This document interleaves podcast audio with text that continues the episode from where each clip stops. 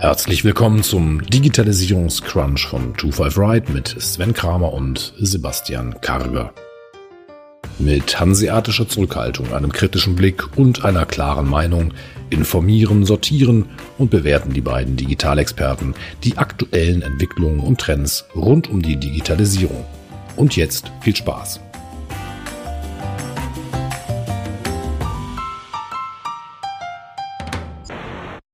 Obwohl in Europa noch keine Autos produziert werden, hat Tesla im September die Spitze der meistverkauften Fahrzeuge aller Marken in Europa übernommen. Laut den Analysten wurden so circa 25.000 Tesla-Autos ähm, neu zugelassen. Das löst den Golf ab. Und dann gab es auch noch einen großen Deal mit Herz und jetzt ist das Unternehmen an der Börse über eine Billion Dollar wert. Was ist da passiert? Ja, es ist, glaube ich, so ein kleines Beben gewesen, also besonders für VW die Woche. Äh, und das Ganze ohne Bitcoin, glaube ich sogar. Ja. ähm, wir sprechen ja hier häufig über Tesla. Ja. Und ich glaube, Anfang der Woche wurde es bekannt gegeben, dass jetzt der Tesla das meist neu zugelassene Fahrzeug ähm, ist. Ich weiß gar nicht, ob das auf das Jahr oder auf das Quartal gesehen nee, wurde. Es war der Monat. Also im September haben ja. wir zum allerersten Mal die erste Position ja. übernommen. Also das ist schon äh, und das ist ja auch deutlich, ne? Ja, also ja, das, ja, ähm, großer Abstand. Selbst auf Platz zwei oder drei war es ein riesiger Abstand. Ja, und ähm, lange Zeit war das ja vom, von VW mit dem Golf dominiert. Und jetzt halt erstmalig ein Tesla, ähm, der das, äh, der diesen Platz halt belegt hat. Also ich, ist halt total bemerkenswert, dass es halt, also es sind ja verschiedene Faktoren, die das irgendwie reinspielen. Also es ist halt, es ist ein Tesla, der jetzt nicht unbedingt das, das günstigste Auto halt ist, auch wenn es das Modell 3 ist. Es ist aber nicht das günstigste. Es ist halt nicht mehr VW, es ist ein Elektroauto, ähm, erstmalig. Äh, also so viele Facetten dabei. Ja. Mit Sicherheit spielen ja solche Themen wie Förderung da eine große Rolle. Ähm, wobei die könnte VW ja auch für sich beanspruchen und sagen, okay, das ID3 kriege ich auch eine hohe Elektroförderung ja, ja, drauf. Ist preislich wahrscheinlich in einem sehr ähnlichen Umfeld. Also deswegen, ähm, das ist schon, schon eine ganz interessante Entwicklung und war mit Sicherheit nicht, also für Tesla vielleicht lange überfällig, aber für uns nicht unbedingt. Äh, ja, ich finde es so interessant, weil man ja lange Zeit immer so diese, ja, die schaffen den Massenmarkt irgendwie nicht und jetzt bauen die hier noch ein Werk, wie wollen sie das dann irgendwie alles loswerden und wir wollen die Massenproduktion schaffen. Und äh, jetzt auf einmal zeigen sie, hey, das ist gar kein Problem, wir kriegen das hin und wir diese große Auslastung, das war ja dann auch, jetzt bauen sie so viele Werke, wie wollen sie dann nachher überhaupt so viele Autos verkaufen? Die Nachfrage ist definitiv da. Und was dazu kommt, ist wohl, dass eben auch diese Chipkrise das ganze Thema nochmal beschleunigt hat. Tesla und BMW haben da weniger Schwierigkeiten ähm, als Volkswagen und Daimler, die größere Probleme haben, die bei dieser Chipkrise irgendwie entsprechend die Autos bereitzustellen. Hängt vielleicht auch so ein bisschen von der Vielzahl des Chips ab oder unterschiedlicher Chips, die du dabei hast. Wie viele Hersteller hast du dabei? Tesla, die da mit Sicherheit auch schon viel Eigenes mit dabei haben. Das ist ja auch so ein bisschen dieses Apple-Prinzip, die haben natürlich mit den eigenen Chipsätzen gerade jetzt in dieser Chip-Krise äh, ja auch definitiv Vorteile. So, und lange Zeit hat man bei Tesla halt gesagt, die, die haben Produktionsprobleme, die kriegen es halt nicht hin. Gerade damals, als es ja so die Gerüchte gab, dass Apple eventuell Tesla übernehmen könnte, hat man gesagt, das ist total der kluge Zug, weil dann kriegt man halt Operations-Kompetenz mhm, da rein ja. und könnte halt einfach mehr produzi produzieren. Und das scheinen sie hingekriegt zu haben, weil sonst landen wir nicht auf Platz eins. Also entweder die anderen waren extrem schlecht äh, oder aber ähm, die haben halt einfach ihre, ihre Probleme in den Griff bekommen. Ja, und das Interesse der Menschen ist ja auch komplett da. Also ich hatte es gerade kurz angesprochen, der US-Autovermieter Herz hat 100.000 Tesla bestellt für rund 4,3 Milliarden Dollar. Ich habe dazu einen Tweet von Musk gelesen, der auch nochmal ganz klar gesagt hat, ähm, also da gab es irgendwie auch bei dem Verkauf keine Rabatte oder so, sondern die haben den gleichen Preis bezahlt wie die normalen Verbraucher. Mhm. Und Herz selber sagt, also die haben so stark zugeschlagen, weil einfach das Interesse der Menschen an der Elektromobilität so stark gestiegen ist.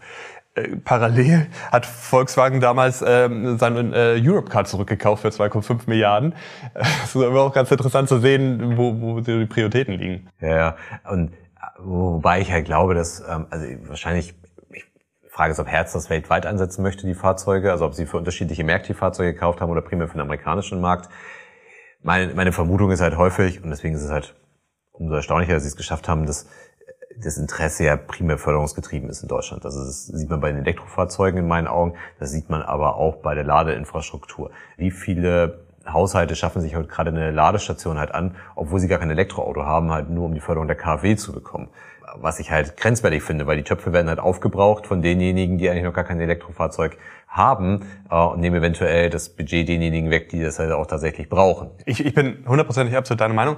Wir müssen auch einmal relativieren, dass es ja ähm, für den gesamten europäischen Markt auch gilt. Aber wenn man an sowas ja. wie Norwegen denkt... Ähm, ja, weil das wird jetzt, auch wenn wir da nicht so die Insights haben, aber in anderen europäischen Märkten nicht groß anders ablaufen. Also das ist, ähm, ist halt einfach stark gefördert und äh, was ja auch, was wir auch gar nicht in Frage stellen wollen.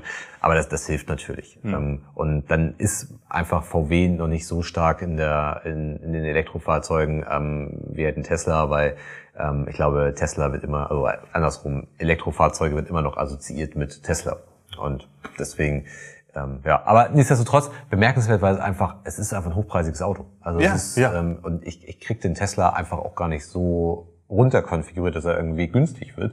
Er kostet halt einfach immer noch viel Geld und deswegen umso merkenswerter. Vielleicht abschließend noch, was ich bei Herz echt spannend fand, war, dass bei der ähm, offiziellen Stellungnahme zu dem Kauf, ähm, Tesla selber hatte das auch noch kommuniziert, ist, dass ähm, Herz auch eine eigene Ladestation, Infrastruktur aufbauen möchte. Das finde ich irgendwie auch nochmal ganz spannend und ähm, wie stark sie auf dieses Thema gehen. Man muss sich vor Augen halten, vor vier Monaten war Herz noch nahezu insolvent ja. und ähm, hat jetzt halt mit dieser Veränderung und diesen neuen Kapitalgeber und so weiter einen komplett neuen Weg eingeschlagen. Six dagegen hat 2018 noch gesagt, ich glaube nicht an E-Autos und das wäre ein schwerer politischer Fehler.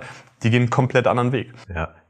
Es ist aber auch, ähm, da, da ist natürlich auch für den Autovermieter, weil ich miete ja auch letztendlich nur ein Auto, wenn ich damit fahren kann. So, das muss ich ja mal beim VW vielleicht mal in Frage stellen, wie weit komme ich denn mit dem VW? Also nehmen wir jetzt hm, mal ein ID3 als Beispiel. Ja, ja. Selbst wenn die eine ähnliche Reichweite halt haben, hat natürlich Tesla die viel bessere Ladeinfrastruktur, was aus dem Mobilitätsgedanken ja einfach total wichtig ist, ähm, wenn ich ein Auto miete, weil ich miete das Auto irgendwo in Hamburg und fahre damit nach Düsseldorf oder äh, keine Ahnung, welche Strecke ich damit fahre, aber ich habe nicht nur diese 20 Kilometer Strecken, die ich halt heute mit dem ID3, den ich halt vielleicht im Büro zu Hause lade, dann irgendwie gut hinbekomme, sondern kann halt auch Herz sagen, okay, wir haben die Supercharger, die Infrastruktur ist da und äh, die, die Kunden können sie halt ohne Probleme dann halt nutzen.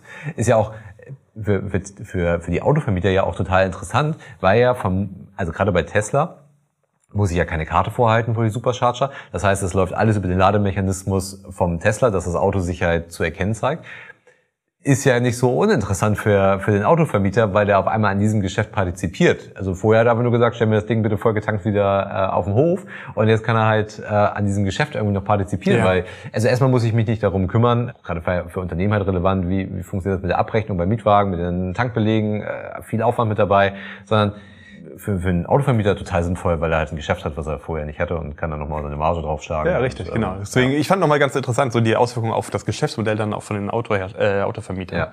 Abschließend nur, um das Thema noch zu beenden. Es gab natürlich einen größeren Aufschrei, als diese Statistik rauskam, dass Tesla nun an Platz eins ähm, der, der, der Platzierung in Europa ist. Elon Musk hat dazu nochmal einen kurzen Tweet abgesetzt und hat gesagt, also die deutschen Autohersteller werden sich stark erholen und sie besitzen großes Talent, das nicht untätig bleiben wird. Also denen ist durchaus ja. bewusst, wir haben eine gute Position, aber das muss nicht so bleiben. Man muss ja auch relativieren, dass es ja jetzt nicht der größte Autohersteller ist sondern es geht halt um einen Typ, also es geht um ein Fahrzeugtyp, Model 3, ja. Model 3, was halt einfach die meisten Neuzulassungen hatte. Dennoch produziert für den europäischen Markt VW immer noch mehr Autos als ähm, jetzt äh, Apple, äh, Apple sag ich schon, als Tesla das halt macht. Ne? Kommt noch. Äh, ja, das, äh, das war ein Spoiler. Ähm, so, und ähm, deswegen das, äh, muss man ein bisschen relativieren, aber ich glaube, für VW ist das schon, ja, haben sie, glaube ich, schon mit zu tun. Okay. Bleiben wir kurz bei, bei deutschen Kerngeschäften und äh, dem lokalen stationären Handel. Ich glaube, in unserer Beratungsgeschichte hat uns, glaube ich, seit fast zehn Jahren irgendwie dieses Thema lokaler stationärer Handel irgendwie immer wieder, ist uns immer wieder begegnet. Und das große Thema, äh, wie stärke ich den stationären Handel, was kann ich dazu machen, baue ich eine lokale Plattform auf und äh, vielleicht ist die Lösung viel näher, als die anderen gedacht oder gehofft haben. Ja. Also den stationären Handel als Kerngeschäft der Deutschen irgendwie dazu. Ja, es ist, ähm, es, ist interessant, es, es, es, wird so, so, so positioniert und kommuniziert. Ja, weil natürlich, ja, also wie du halt sagst, wir beschäftigen uns schon sehr, sehr lange mit diesem Thema des stationären Handels. Gar nicht aus der Sicht heraus, ähm, ähm, weil wir das ist unbedingt stark stärken wollen, sondern ähm, primär, weil wir halt beobachten, was dieser stationäre Handel dort tut und was er eigentlich für Chancen hat und wo die Risiken halt für ihn liegen. Und das begleitet uns schon seit, seit Jahren. Und wir haben uns ja auch in den vergangenen Episoden immer mal wieder, ja, man kann schon sagen, so ein Stück weit ausgelassen über die Ambitionen, die denn der ein oder andere Marktteilnehmer dort hat. Und ja, das kommt jetzt halt wieder. Es wird mal wieder aufgewärmt, das Thema. Diesmal von Amazon. Ähm, oder was heißt eigentlich diesmal von Amazon? Also wir haben in der Vergangenheit das ja auch schon häufig gehabt, dass Amazon dort vorgedrungen ist oder auch generell ja alle Big Tech Player. Ich glaube, das, was man jüngst irgendwie versucht hat, waren ja ähm, diese Förder- und Schulungsprogramme, mm. die man gemeinsam ja, ja. im HDE aufgestellt Stimmt. hat. Ja, alle haben das gemacht. Ja, also, das, das war ja auch choreografiert. Also ich glaube, erst war es Amazon, dann hat es alle gewundert, warum HDE und Amazon auf einmal kooperieren. Auf der Webseite von ähm, Amazon. Auf der Webseite von Amazon mit dem Impressum von Amazon. also das, das war schon, das war schon komisch. Und natürlich war da ja schon klar, was die Absichten halt sind. Eine Woche später hat Google das gleiche gemacht, äh, gesagt, wir haben ein bisschen eine Kooperation. Und natürlich war die Absicht von Google halt den stationären Handel dahingehend zu aktivieren, zu befähigen, dass sie halt lokale Werbung bei Google halt schalten. Also diese äh, Unternehmen sind ja nicht uneigennützig dabei. Ja, und Amazon macht das halt wieder, indem sie halt ja ihren Marktplatz diesmal öffnen wollen, dass man halt nicht nur als stationärer Händler über den Marketplace ähm, seine Produkte anbieten kann und anschließend dann halt mit dem Cap-Dienstleister versenden kann, sondern ich kann es halt auch tatsächlich vor Ort lokal jetzt abholen. Mhm, genau. So, und das ist halt finde ich erstmal etwas, was ein Stück weit paradox wirkt. Ja, aber total spannend. Also wir haben im Büro darüber diskutiert. Also es ist so, dass ich ja, wir kennen da einige, einige Unternehmen, die das machen, die haben halt stationäre Geschäfte und die bieten halt auch ähm, Dinge dann über den Amazon-Marktplatz an. Und das war dann bisher so, dass es halt darüber dann verschickt wurde. Aber jetzt kannst du eben auch die Möglichkeit bieten, es kann bei dir im Laden abgeholt werden oder du kannst es eben auch selber liefern. Also klar, in Zeiten von Corona haben viele halt eigene ähm, Click and Collect oder Liefermöglichkeiten angeboten. Und ähm, das wird jetzt über die Amazon, über den Amazon-Marktplatz bereitgestellt. Ich kann dann sagen, okay, keine Ahnung, ich brauche, ich brauche ein Ladekabel, äh, zeig mir mal Händler in meiner Nähe an und das aber bei, über Amazon kann hingehen, es mir abholen, hätte keine Lieferkosten. Das kann das Unternehmen selber überlegen, ob sie das Lieferkosten haben möchten dafür. Also, beim Abholen wäre es vielleicht doof, ja. aber ich kann es mir eben auch liefern lassen und das können die auch sogar umsonst anbieten. Ja, das, aber das Thema, das Thema, was wir ja immer hinterfragt haben, ist halt, ob es tatsächlich den Need gibt. Ähm, also gibt es den Bedarf bei den, ähm, bei den Kunden, ähm, den lokalen stationären Einzelhandel tatsächlich zu nutzen. Also besonders, wenn man jetzt halt mal das komplette den kompletten Bereich Lebensmittel Einzelhandel vielleicht mal ausklammert. Also ähm, will ich Fashion, will ich eine Tasche, ähm, gehe ich in eine Apotheke? Ähm, das sind so relevante Fragestellungen oder relevante Branchen vielleicht, wo man sich halt die Frage stellen muss, möchte ich also gibt es diesen Need, das tatsächlich zu tun.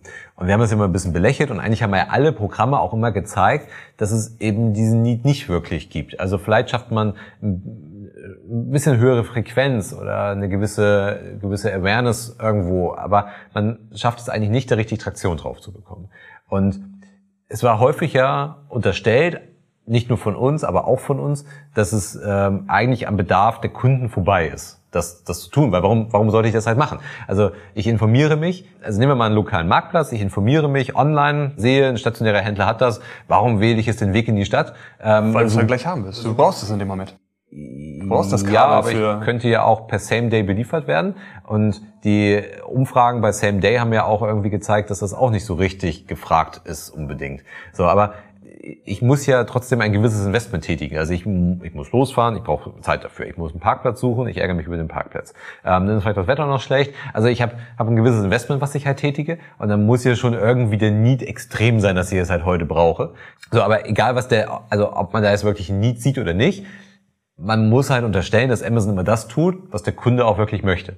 So, und die unterstellen jetzt, und das ist letztendlich erstmal nur eine These, aber wir, also man, wir, wir unterstellen jetzt, dass dass es diesen Need mal gibt, äh, weil Amazon es sonst eigentlich nicht tun würde. Also irgendwas muss Amazon halt gerade mal wieder wissen, aufgrund ihrer Datenlagen, ähm, die sie halt haben, dass das irgendwie gefragt ist. Was ja bedeuten würde, dass alle anderen Plattformen irgendwas falsch gemacht haben. Oder aber es ist ein Versuch von Amazon, am Ende funktioniert es halt auch nicht. Das kann ja auch sein. Ne? Aber ich glaube, was, wenn die das halt machen, und man muss ja erstmal auch abwarten, was kommt tatsächlich, ist die Ankündigung gerade wieder größer als das, was kommt. Aber der Bedarf scheint ja für Amazon sichtbar zu sein. Ja, äh, möglicherweise neben dem Bedarf, dass du eben auch sagst, ähm, wenn du jetzt mal nicht das selber abholen ähm, von dem, äh, bei dem Händler nutzt, sondern du lässt es dir liefern durch den Händler, dass du dann auch natürlich die, das Logistiknetzwerk von Amazon damit auch entlastet, weil der lokale Händler vielleicht abends die Sachen selber noch bei dir vorbeibringt, ohne entsprechende Aufschläge. Plus, was dazu kommt, ist, dass du auch die Möglichkeit hast, als Händler weitere Services obendrauf anzubieten, wie die Montage zum Beispiel, die Installation, Themen, die Amazon auch in den USA schon versucht anzubieten, aber der Drittanbieter hat. Genau, also, für, also dass es für einen Händler Sinn macht, das steht außer Frage. Ich frage mich nur, was, was Amazon davon wirklich hat, weil ich glaube, also wenn einem ein Unternehmen die Logistikprobleme gerade auf der letzten Meile gelöst bekommt, dann wird es Amazon halt sein. Also die, die haben schon so ein gutes Logistiknetzwerk. Und man muss ja auch sagen, die hätten ja auch alle Produkte eigentlich. Also die gehen ja auch nicht unbedingt auf Sortimentserweiterung damit, sondern gut, jetzt nehmen wir nur Deutschland gerade als Vergleich, aber wenn ich mir mal angucke, was wir mittlerweile für eine Amazon Logistikzentrum Dichte haben, dann beliefern die ja vielleicht bis auf die Inseln und so weiter, paar, paar Randbereiche beliefern die ja schon fast mit Same Day, wenn die Produkte in dem jeweiligen Logistikzentrum liegen. Deswegen, ich ich, ich also dass der Händler Vorteile hat, definitiv, der hat den Kunden auf der Fläche, der kann ihm noch weitere Services anbieten, kann noch andere Produkte verkaufen. Aber das, was der Vorteil für den Händler ist, ist ja der Nachteil für Amazon. Und ähm, da weiß ich halt nicht, ob Amazon sich halt dieses Geschäft irgendwie entgehen lassen möchte. Also ich gehe halt in ein stationäres Geschäft rein, um ein Produkt abzuholen und dann kauf, also gibt es halt einige Branchen, die ja vielleicht ein bisschen affiner sind für als andere, aber dann nehme ich vielleicht noch ein anderes Produkt mit. Ja, richtig. Ja. Ähm, das ist für den Händler super, aber Amazon entgeht halt auch relativ mhm, viel genau. Geschäft dabei.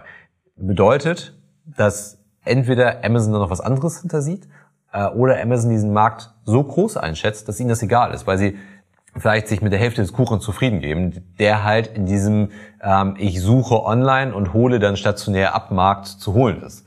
Ähm, aber wenn der Markt so groß wäre, dass Amazon sich mit, das ist reine, äh, rein aus der Luft gegriffen, mit der Hälfte davon zufrieden gibt, dann muss man ja sagen, dass alle anderen, die es schon versucht haben, fundamental Fehler gemacht haben müssen.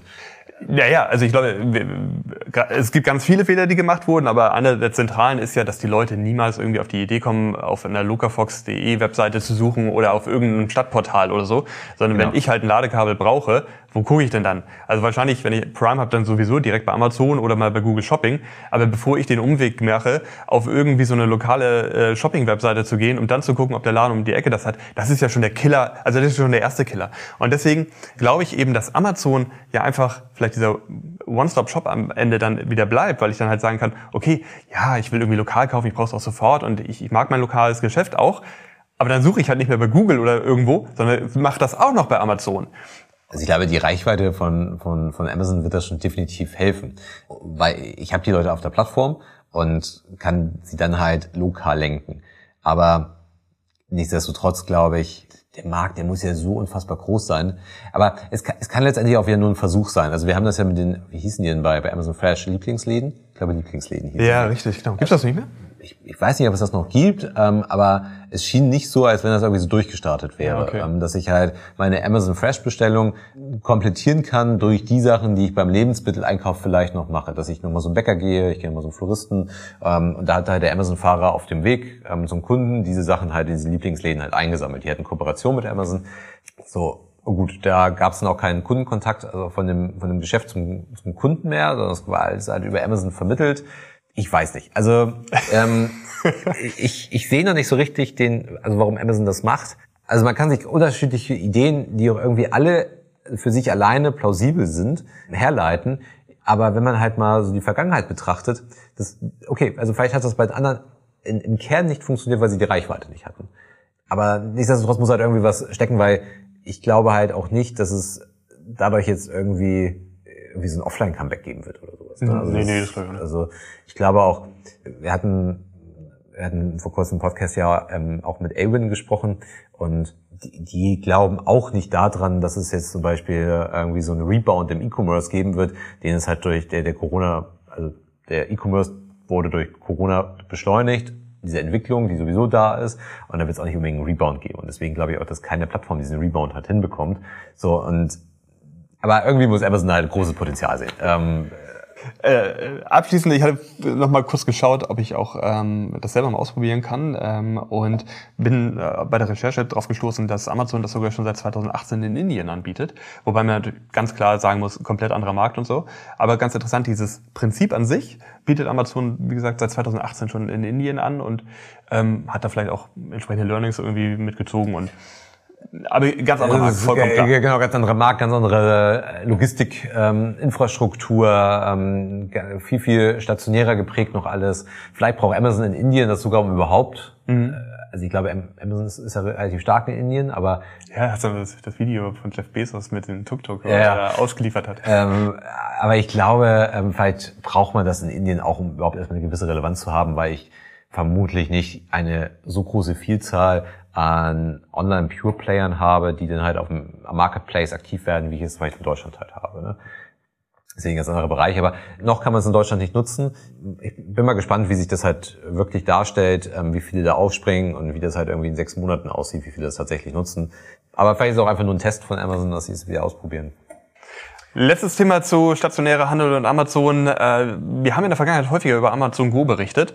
Und ich weiß gar nicht, ob wir schon drüber gesprochen hatten, aber Rewe selber hat vor knapp fünf Monaten äh, ein ganz ähnliches Konzept in, in Köln gestartet. Und zwar auch, die nennen es glaube ich, das Konzept heißt Pick and Go bei Rewe. Und ich habe einen kassenlosen Supermarkt, da sind Kameras und Sensoren, ich kann einfach reingehen, kann mir äh, meine Artikel greifen, kann das Geschäft verlassen und abgerechnet wird über die App.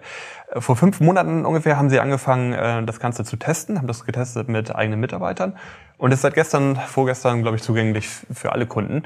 Und äh, ja, das ist der erste ähm, Rewe Go. Nee, können wir nicht sagen, weil es gibt, glaube ich, Rewe Go's als diese kleinen Convenience-Geschäfte. Ja, Pick Rewe and Go, ne? Pick and Go genau. Geschäfte, ja. Ja.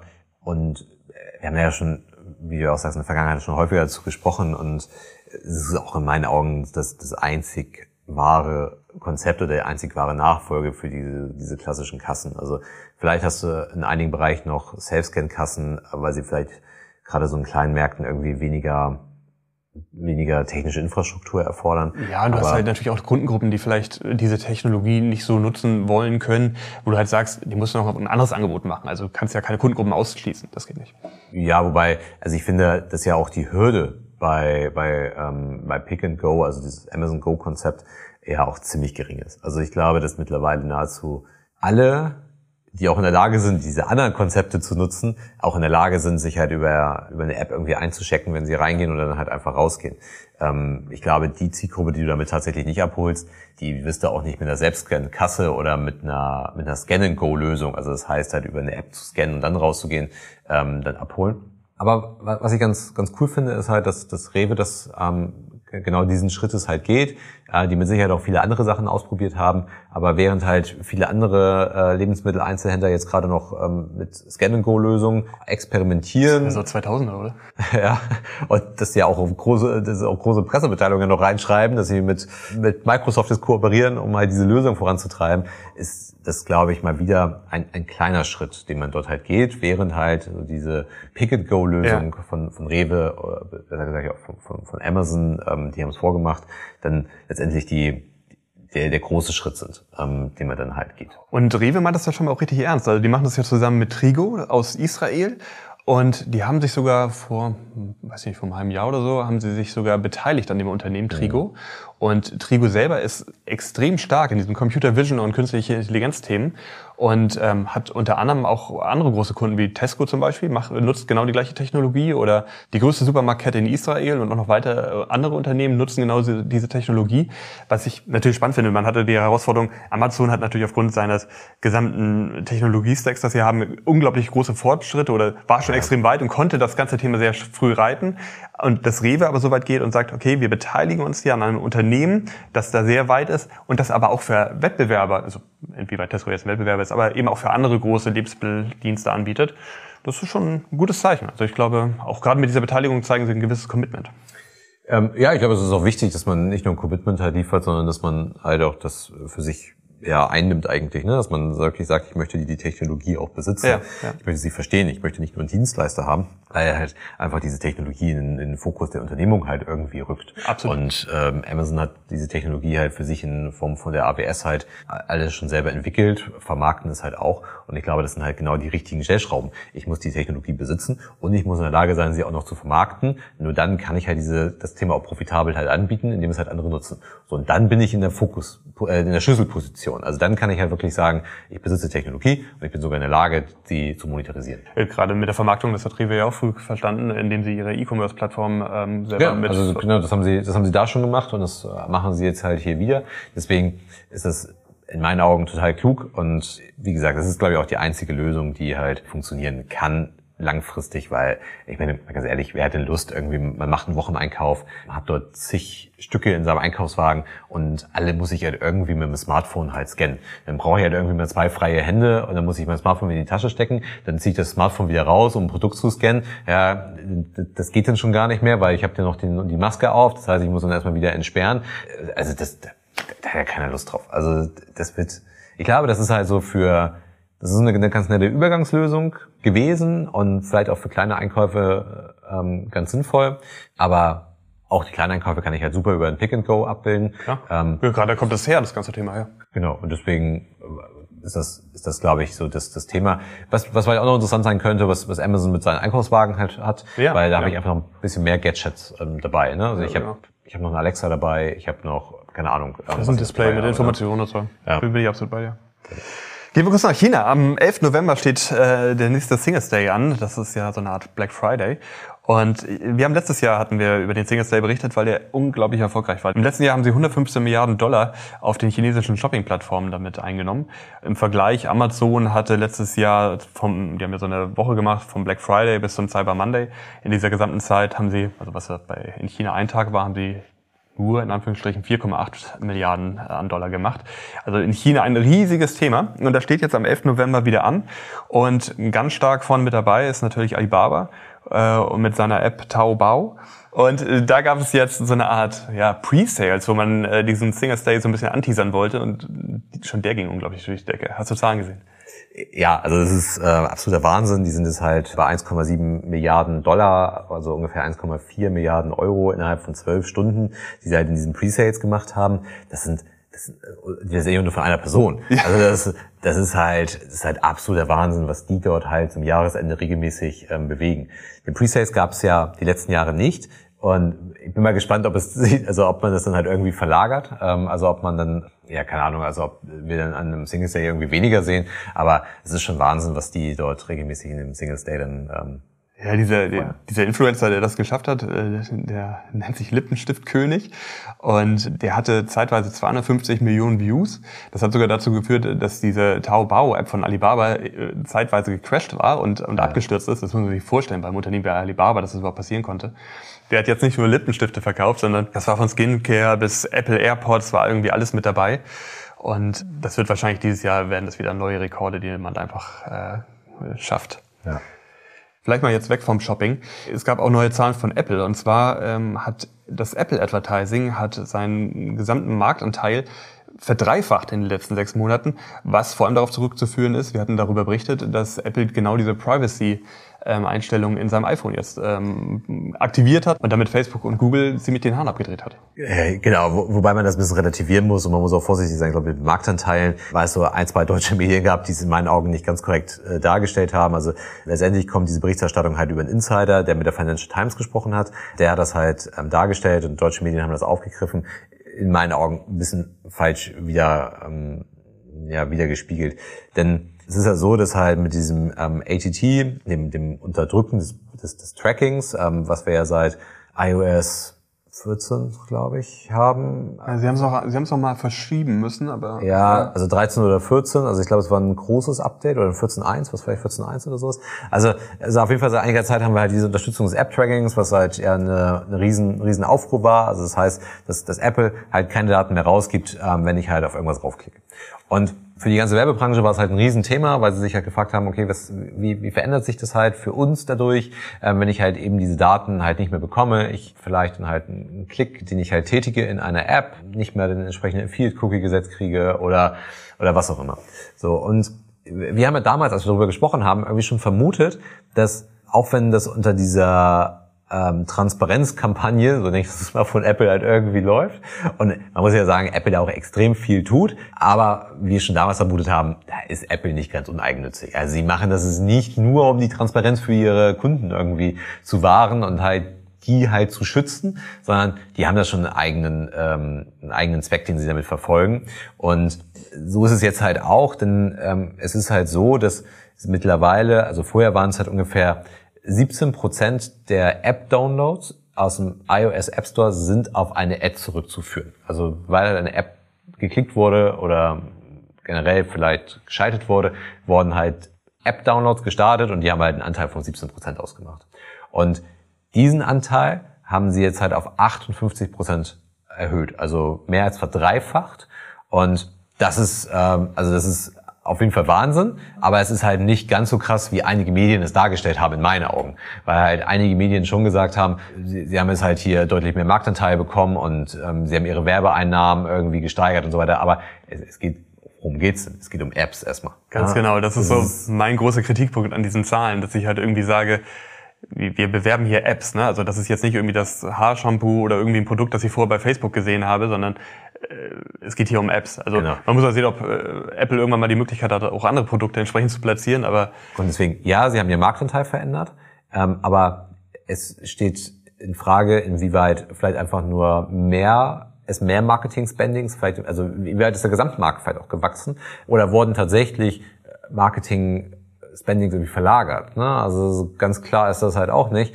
Ähm, gut, kriegt man auch schlecht vielleicht raus. Ähm, man müsste jetzt Zahlen sehen, wie es halt vorher bei Facebook war. Das ist ein super Punkt, weil also es ist schon so, dass, dass Facebook ähm, auch jetzt, die haben jetzt gerade Quartalszahlen bekannt gegeben und hatten jetzt Umsatz von rund hm, 29 Milliarden US-Dollar, was knapp unter dem vergangenen Quartal ist. Und Mark Zuckerberg hat ganz klar kommuniziert, also ganz klar gesagt, ähm, dass er Apple dafür eben verantwortlich macht. Dass, ähm, das unterstreiche ich auch total. Aber es ist da richtig was verloren gegangen, aber das spiegelt sich ja nicht im Bereich der, der Apps wieder. Ja, richtig. Also genau. das sind ja ganz, ganz andere Bereiche, was Facebook da Sorgen macht. Ne? Also ich glaube, dieser, wenn, wenn Apple jetzt halt sagen würde, okay, wir bauen halt unsere, wir, wir haben jetzt halt nicht nur App Store Ads, die wir dort schalten können, sondern ähm, App-Entwickler können auch in ihrer App Werbung schalten. Ja, also mhm, mhm ähnlich analog zu diesem ähm, Audience Network. Ähm, da, ich glaube, dann kann man tatsächlich über eine Verschiebung hier reden. Aber wir reden halt nur über Apps. ja, das stimmt. Also, genau, also wir reden nur über Apps, aber um das auch nochmal klarzuziehen, also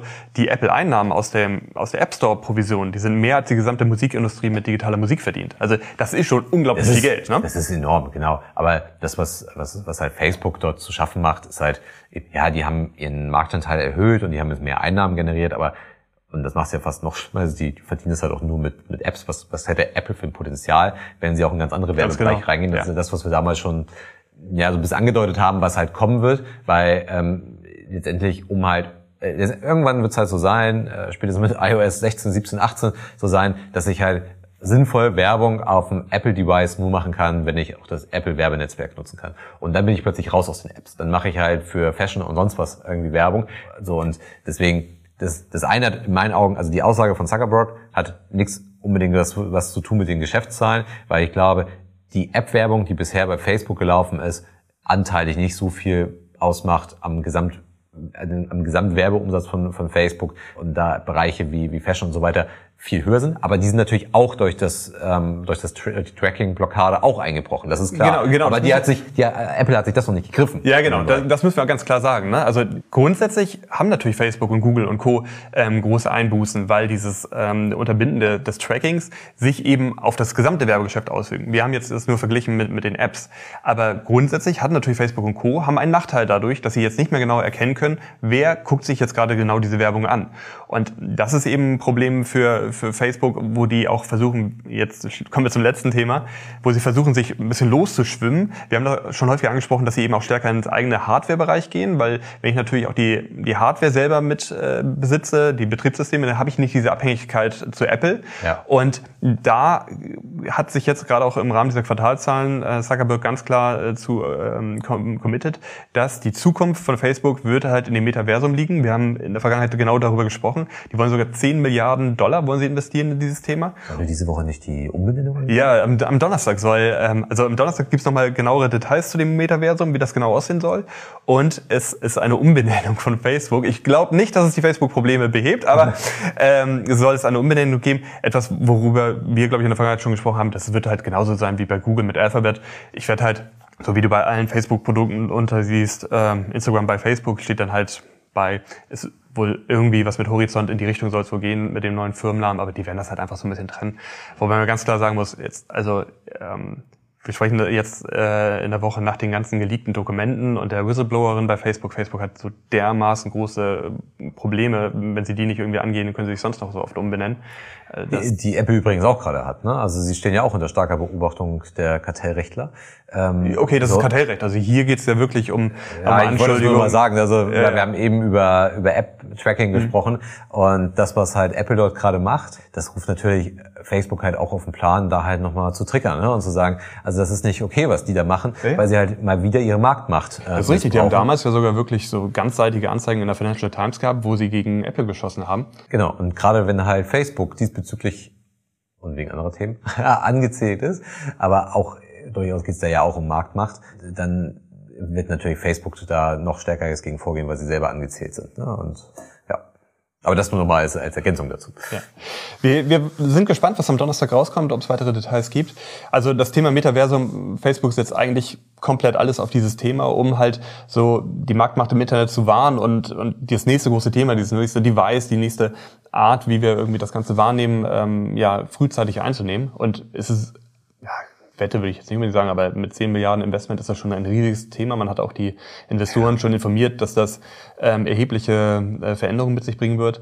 Und ähm, man setzt da voll drauf. Ja.